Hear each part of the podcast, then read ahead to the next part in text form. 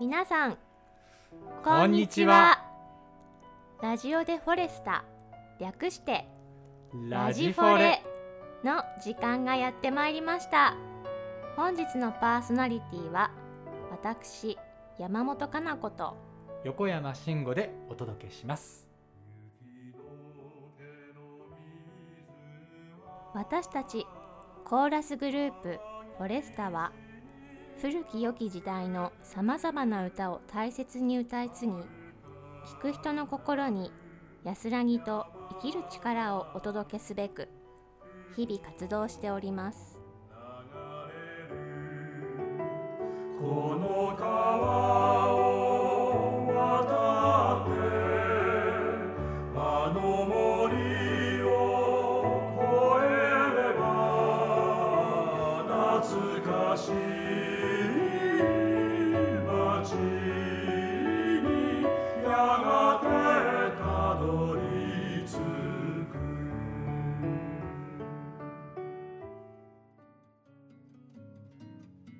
こんにちは。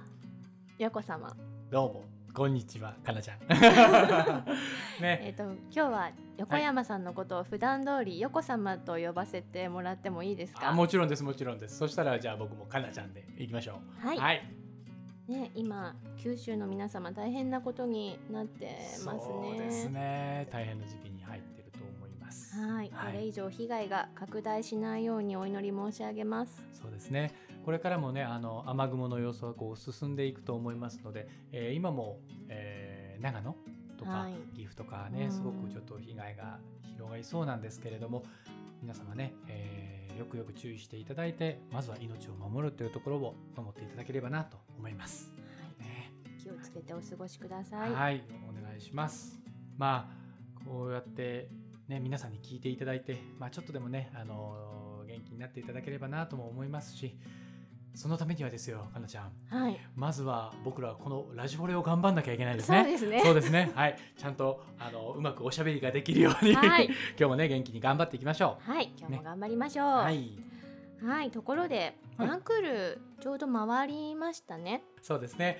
こうワンクール回ったところでね、こう来週からまたツークール目何やるのって思ってる方もいらっしゃると思うんですけど、はい、えー、と基本的にはあのトークメインは変わらず、はいで、えー何かコーナーがね新しいものをちょっと考えているので、お、えー楽しみですね。そうですね楽しみにしていただければと思います。えー、かなちゃんワンクール目のこう大取り務めるわけじゃないですか。ねえどうですか？なんかこう毎回聞いててくれてるっていうのはねこの前の放送でも聞いたけどはい、やっぱり改めてこうラジオをやってみてとかどうどうですか？いやーもう本当に楽しく聞いていたので、こうそこに出られるっていうので単純に嬉しかったです。あの普段一緒にいる時間すごく長いじゃないですか。もう横様とは10年ぐらいそうだよね。一緒に活気動させてそのそのぐらいあるんだ。いただいててうんうんうん。こう意外と小さい時の話だったりとか、はい日常のこう趣味とかうん。過ごし方とか、うん。そういう話って意外と出てこなかったりするのでそうだね。すごく意外でしたね。うこんう楽しかったです本当に。あ。本当ですか。よかったよはい。なんか案外旅で回ってるとねあの今日の本番どうだったねとかこう、うん。結構音楽の話とか結構よくしちゃったりもするかな、ん。そうですね。今度こうしようとかそうだね。そういう話多いですうん。ね。そうだね。うん。はい私はフレスタに入ってちょうど今年10年目なんですけども、うんうんうん横様は何年目になるんですか？えーっと僕は10えー、1345ん？えー、そうですね。結構あもうフォレスタができた当初からいるので、ほぼほぼ当初からいるのでそうですね。15、6、7ぐらいになるのかな？えー、じゃあもう人生の半分はフォレスタですね。ええまあそんな感じですね。はい 本当そんな感じですよ。今それ言われてドキッとしました。ああそうなんだって思って。どうですか？なんかうん。こうフォレスタのグループに入った時とかは今とこう違ったんですか？そうですね。もちろんあのメンバーが違ったっていうのもあるんですけど、その頃本当にねあのまあもちろん全国でやるっていうことなんてなかったですし、うん。ねあの収録だけっていうのがね何年も続いたので、はい。ただその収録がこう自分たちの知らない曲をいっぱいこううん持ってこられるわけじゃないですか、はい。まあ、そこからえ日本にこんな曲あったんだみたいなところからですよ。もう最初の頃はすごく大変でしたね。なんかいろいろな曲に接して全部新曲なのでそうですよね学生上がりでもなかったのかな？でも、うん。新曲に取り組むってそれだけで結構こうプレッシャーなところありません、うんうんうん。ね。限られた時間の中でやるっていうのがまたこう収録までし数週間ですよね。そう数週間ぐらいで楽譜をいただいてから。うんうんうん、で稽古はしっかりあるんだけど、うん。毎回の稽古ででで勝負みたいな感じでしたうん。ね。だから結構やっぱりいい緊張感もありながら。うんうん。でそれからだんだんだんだんねこう収録だけじゃなくてこうコンサートも増え始めて、うん。今に至るわけだけどやっぱ入った当初も緊張感半端なかったなっていう思い出が多いですね。お はーこう印象に残ってる緊張感あふれる場面とかはありますか？いえー印象に残ってる緊張感。そうだね。あのーやっぱり譜面をもらった瞬間譜面をもらった瞬間ここには何が書いてあるんだろう。でうん。あのー大学とかではい。もらった曲、先生からもらったうんうんうんうん曲とかっていうのは、なんとなくこう、えー先輩がやったことがあったりとか、うんうんうん。自分も好きで聞き覚えがあったりとか、うんうん。あとはまあ調べるっていうのを前提にして入るじゃないですか。多言語っていうところがあったりとかね、でも完全な日本語で「えお前これ知らないの?」っていうようなところから入る いや知らないですよっていうところから。で案外そういう曲の方が、うんうん。あの文献を調べるのが難しいというか、うん。その頃なんかすごいインターネットが流行ってたかっていうと多分そうでもないかった気がするんですよね。だからどんな曲だったのかっていうのを実際自分の父親とか母親に聞いたりとかあーそれはすごくして素そうあ敵ですね。のいやいやいやもうそこからの情報源だったりとかうん本当に日本語を読み込めというのも言われてたので、はあーそれまあ言われてたのでっていうか今も言われてるけどね。そうそういまだに言われてますけどそういうのがあったからこうなんとかできたっていうのもあるのかな。すごいこう日本語なのにすごい大変っていうイメージがすごくあるだからうん。譜面がもら、譜面もらった時が一番緊張しましたね。あー。そう。ー逆にその収録以外の時はん。何してたんですか、その収録時当時は。は。ねあのやっぱり合唱のあのその頃ちょうど僕もあの合唱指揮とか指導とかっていうのをさせてもらえるようになったりとか、うんうん。あとは、まあえー市民団体のオペラだったりうんうんとか、うん。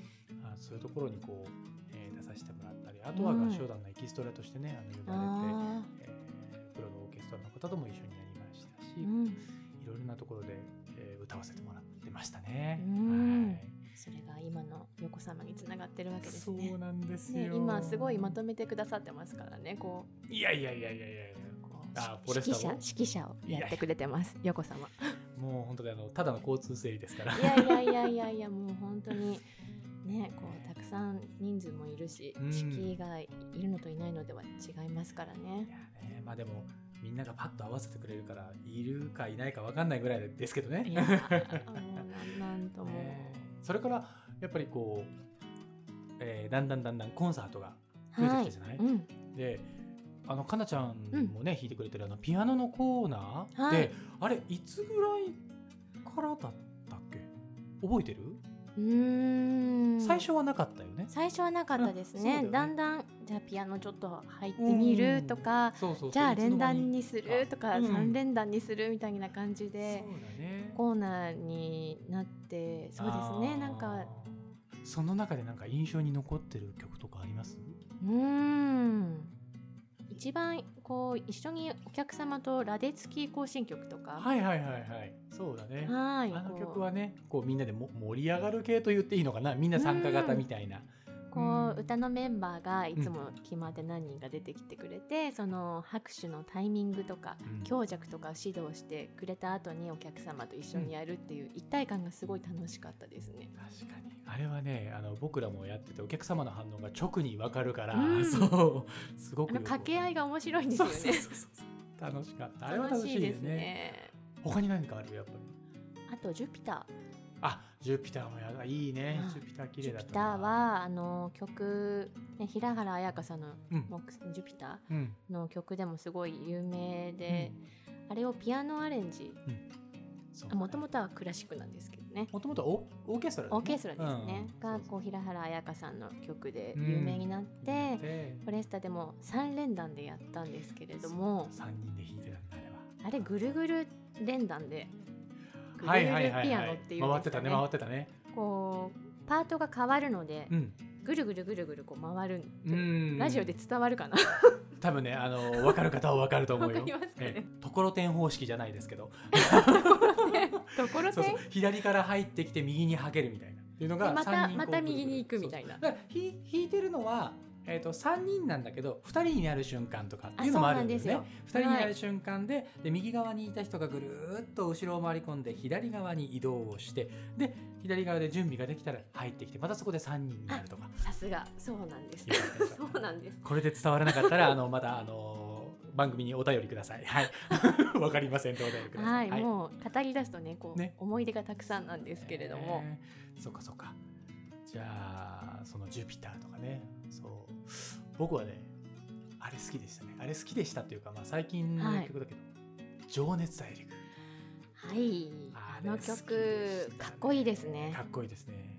あれかなちゃんは弾い弾いてます。てたよね？はい。ね？あれってえっ、と決まってみ一応ピアニストはみんな弾けるようにはなってる。そうですね。そうね。どのパートもみんな弾けるんですけど、うんこうピアニストによって特性というか音色とかうん。こう、なんかこう性格がやっぱり演奏にもあってうんうん「情熱大陸」は一番下を石川さん真ん中を三江さん一番上が私なるほのどなるほど。でやってます。そうかそうかそうか、はじゃあそうそれあどういう曲だったかなって思ってらっしゃる方ももしかしたらいるかもしれないのではい、ここで、えー皆様に「情熱大陸」お。聞いていただきましょう。はい。それでは、えーピアノメンバー3人によります「情熱大陸」です。お聴きください「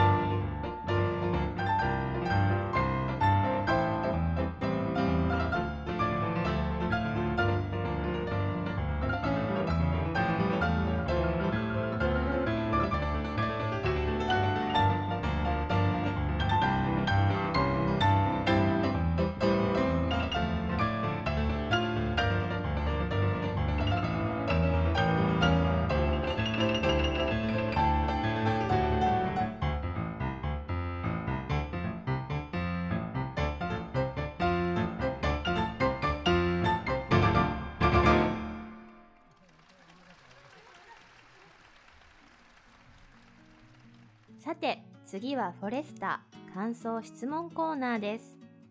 さあ今週はどんな質問が飛び出すのでしょうか？はい。はい。はい。じゃあどんな質問で？ああれ？今日は私から2つ質問させてもらってもいいでおすか？おいきなりですね。はい。新しいですね。ははい。えかんちゃんから僕への質問ってこと？はい。あ。私からコンサートについてとプライベートについて一つずつ質問していいですか？おおどんな質問が飛び出すのか緊張しますね。はいじゃあ、はい。えっ、とはい膝を抱えてどうぞ。はい。まずはコンサートなんですけれど、はいはい。あの最近こうコンサート中に女歌を取り上げて横様歌ってくれてるじゃないですか歌毎回。ねはいはいはい。あれ何がきっかけだったんですか？あ女歌を歌い始めたきっかけ？はい。ああそれはね好きな曲があったんですよ。っていうのも最初はね「喝采」が歌いたかったんです。お。千秋奈美さんの。いい曲ですあのそういいね曲なんですよ。なんかね最初鼻歌まじであのこう歌ってたんですけど、うん。あのだんだんだんだんこそっと練習がですねあの本気で練習をし始めたりとかしてましてね。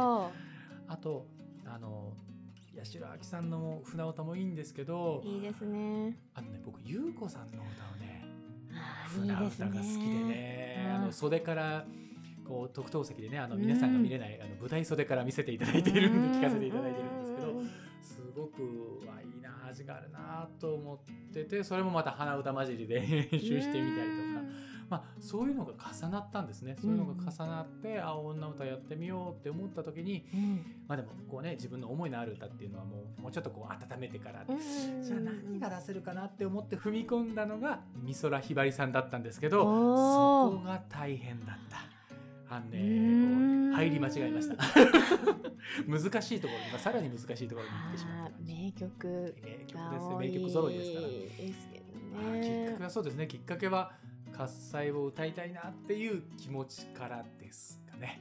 そうだったんですね、はい今までどの曲をこう歌ってきましたか、こあとね、いろんな曲歌わせてもらって、まあ自分でね、ちょっと練習したりとかもしてたんですけど、うんあの。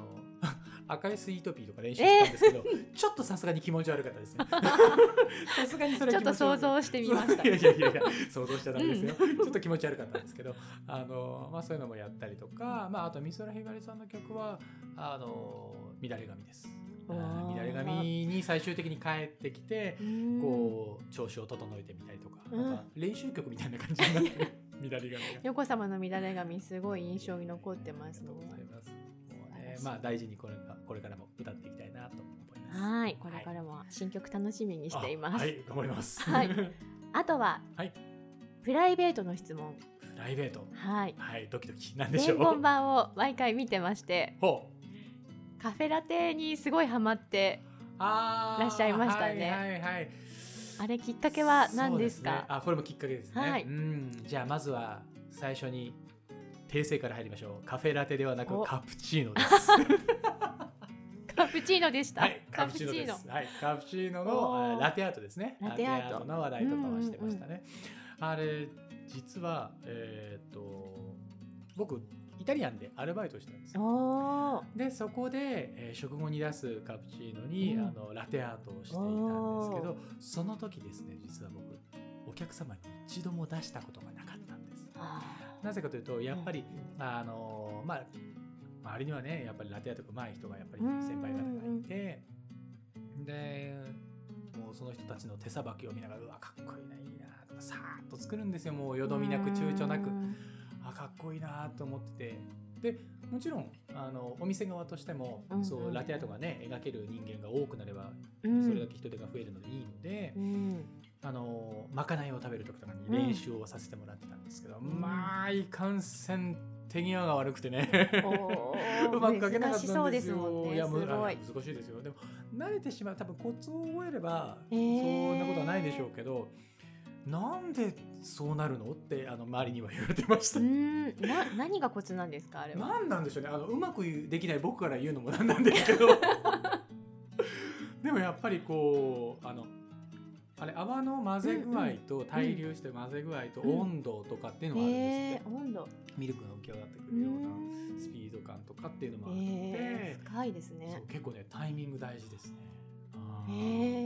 まあねこれを聞いてるラテアートができる方はね何を言ってるんだって思われるかもしれないんですけどそういう方はですねぜひあの番組にですねメールをいただきましてうまくできるコツを教えていただければと思います。はい。いや本当にねまあでもだから練習あるのみかななんて思って。まあいやー。結局はそうですねイタリアンのバイト先でこういいななんて思いながらいたのをまあ最近思い出してちょっとやり始めてるっていうところですじゃあねいつかフォレスタの現場でもカフェラテじゃなくてカプチーノ。カプチーノ。はい。ね。ぜひ。あできるものがあれば。楽しみにしています、頑張ります。えー絶対、えーね、買わないように気をつけましょう。はい。それでは、えーあ、2つでしたね。いいですか、はい。い、いですか？これで。はい、ありがとうございます。いやいや、よかったです、えー皆さん楽しんでいただけたんでしょうか、えーね、もっと本当は知りたいこあとがねたくさんありますけれども、それでは、えーお待たせいたしました。皆さんからの、えーメールを読ませていただきたいと思います。はい、えーペンネーム、おかなちゃんファンさんからです。ありがとうございます。えーラジフォレ、いつも楽しく聞いています。はい。えー、かなこさんの奏でる素晴らしい音色にいつも敬服して聞いています、えーいつも気になっていたかなちゃんへの質問ですコンサートではピアノに楽譜がありますがテレビでは楽譜がありませんうん不思議なんですが楽譜がなくても弾けるようになるには一曲どのくらいの練習が必要ですか？というご質問をいただきましたはい、ありがとうございます。ね、よくご覧になってますね。ねえありがたいですね。さすがかなちゃんファンでいす。やいやいやいや。いや、いどうですか？そうですね。これアンプで弾くってなると、こう一曲どれぐらい練習ってこう時間では表せないというか、もう覚えるまでやります。あ、なるほどね、はいその曲によって、うん、やっぱり覚えやすい、覚えにくいはあるのかな？あります。ものすごい、ものすごい力そんなに言っていっていいのかな？力強かったですね。あります。あります。いや稽古が何回かうんこう収録までにありますね。ありますね。それがもう割とコンスタントにこううん。あるので、うん。その稽古までに練習してくる時間を重ねていくうちに自然と覚えてる曲もああ、なるほどで、ね。はいはいはい。それを家で確認してっていう感じで覚えられるものもあるんですけど、どうにも規則性のないものとかは予測がつかないね。ものがあると、もうこれは覚えられなくて朝も昼も夜もやってますね。朝も昼も夜も。すごい、ね。時間空けることがポイントなんですよね。そうだね、そうだそうだ。うん、あと寝ること、寝ること。寝て起きてやって、うんできなかったらまた昼やって夜やって、うん寝てそれでちょっとずつこう入っていくすごいサイクルですね。本当にできない時あるんですよねそうなんだ。本当にこう紙で書いて覚えたりとかします紙に書く。ほうほうほなんだろう構造をう。うん。しっかりばらしてう自然にこう入ってこないものは何とかするしかないなるほどね。弾いてできなきゃ書いてみようみたいな。えっとこうメロが来てサビが来て、うんコード進行はこれでとか展開はこうなっててとかなるほどね。もうひどい時はすなんか数字で覚えてたりとかします。1、2とかすごいね。なんかそういろいろ覚えてますねこはあいろんな角度からう。いろん。な角度から覚えることありますねい。やーお聞きになりましたか、かなちゃんファンさん。ええということでございます。ちょっと赤裸々すぎましたね。いろいろな角度から、えーえー苦労をしているということをですね、えーお分かりいただければと思いますけれども。はい。はい。ではもう一通届いています。はい。プータママさんから。はい。こんにちは。ラジオでフォレスタ毎週金曜日がとても楽しみです。あっという間にメンバーの皆様も一周されて、次回は1回目のパーソナリティだった横山さんの登場ですね。はい、登場してます。もうすぐお誕生日あ、おめでとうございます。ありがとうございます。7月でございます。はい、15日ですはね。い。はい、もうすぐです。はい。そこで質問です。はい。横山さん、かなこさんの印象に残るお誕生日の思い出を教えてください。よろしくお願いします。またコンサートに伺える日を心待ちにしています。あありがとうございあます。ね、またコンサートにね、来てほしいですうね。ん本当にですね。お誕生日の思い出。はい。印象に残るお誕生日の思い出か。かなちゃんなんかあります？うん。ないな。いやいやいや。い今やノープランでしたね今ね。きょとんってしてましたね。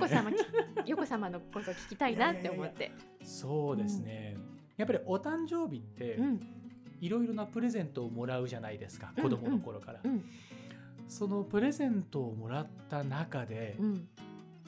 やった一番やったって思ったプレゼントがですね、小学校低学年だったと思いますね。あの黄色いスケートボード、その頃ね流行ってたんですよ。スケートボードって何ですか？スケボーあのスケボー？スケボー。えスケートボードって何ですかって聞かれた時ちょっとびっくりしましたけど僕。スケボー知ってます。そうスケボー知ってる？そうなんですよ。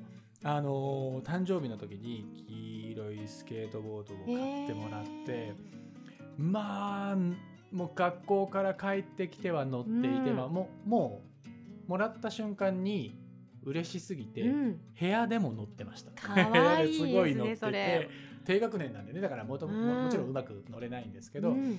あの壁に手伝いながらとか、うんうんうんうん。そうなんか赤子が歩き始めたかのごとく プルプルしながら。難しそうですよね。プルプルしながら乗っててこう一回あのこっそり学校に持ってこうとして怒られましたね。親に止められました。それはやめなさいみたいな。それはやめなさい。そのぐらいすごい好きでね、えー、かなちゃんはなんか誕生日の思い出ある、あー今ヨコ様の話を聞いて、そうそういえば私も3歳の誕生日だったかな,、うん覚えてるもんだね。いいねこれ欲しいなーってこうあんまり欲しいものがある子供じゃなかったんですけど、このキティちゃんの電卓すごい可愛くて欲しいなーって母に伝えてて、なんかいつもそのサンリオショップお店を通るときに、あれいいなあれいいなあ今日もあれ可愛いねって言ってたのが、誕生日のちょっと目前になくなっててあれ売れちゃったんだねって言ってたのが誕生日の日に来たのがすごい嬉しかったです。それは粋だねお母さんたちねあれ？あれ？みたいな。すごい。あれが来たみたいな。いまだに使ってます。あ本当に、はい。3歳の代物いまだに使ってる？はいまだに。すごい物持ちの良さ。すごいな。小さい時の記憶って忘れないですね。ね。印象的なのはすごい鮮明ですね。確かにね。うん。印象はね。いやー。ということで、はい。えーお誕生日の思い出でございました。印象に残るねお誕生日の思い出を話させていただきました、えーまたね皆さんね、えー何か聞いてみたいななんていう、えーご質問やねあこれ面白かったですねなんていうこうご感想をですねこちらまでお寄せいただければと思います。M O R I アットマーク数字の4 ta.net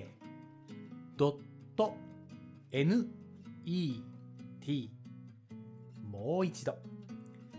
M O R I これで森ですね。アットマーク数字の4 0 S T A フォーレスタと読みます。ドット NET です。えーもしくは、えーフォレスタエンターテインメントホームページのラジオでフォレスタのラジオでフォレスタのページにフォームがありますのでそちらをご活用してください。皆様のお声お待ちしておりますそれではここで一曲谷村新司さんの「スバルをフォレスタサウンドでお送りします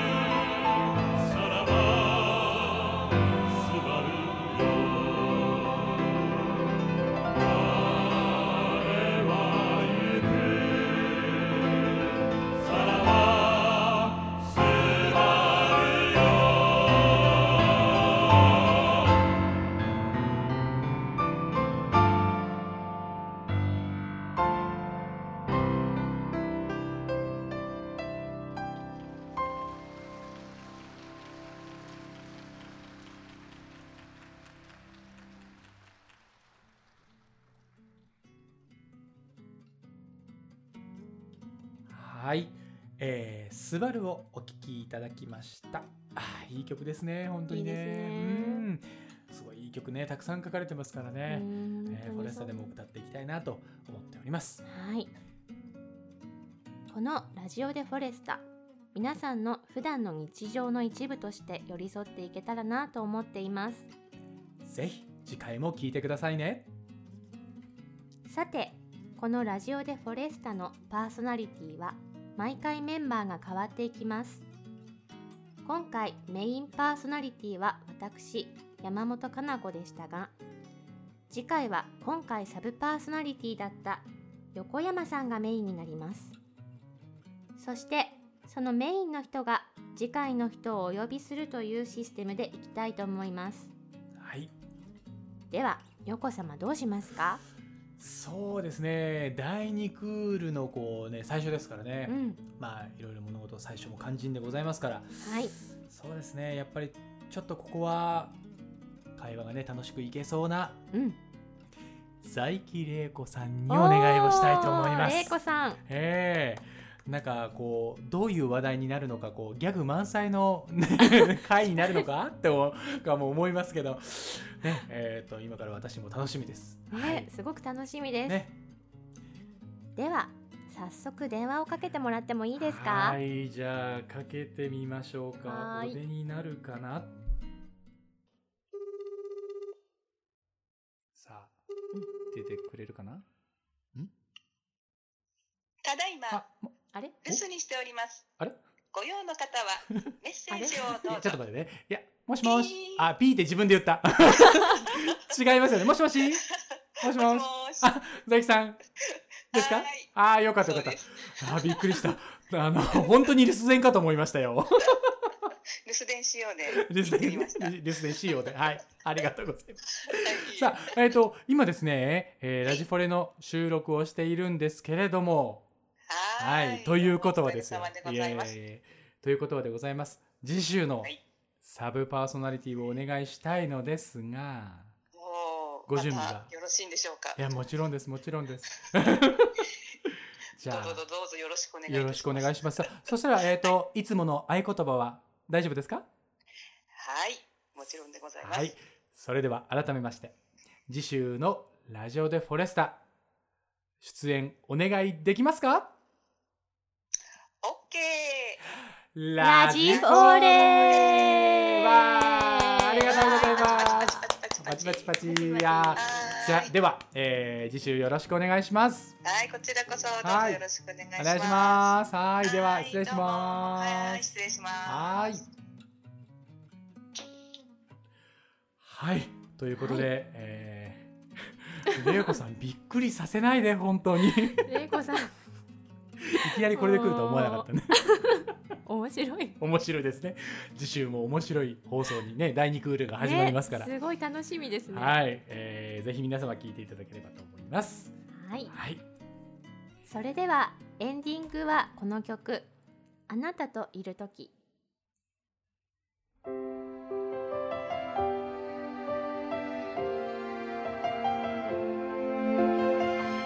また次回ラジオでフォレスタ。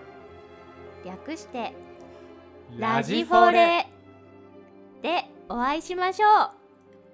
次回もお楽しみに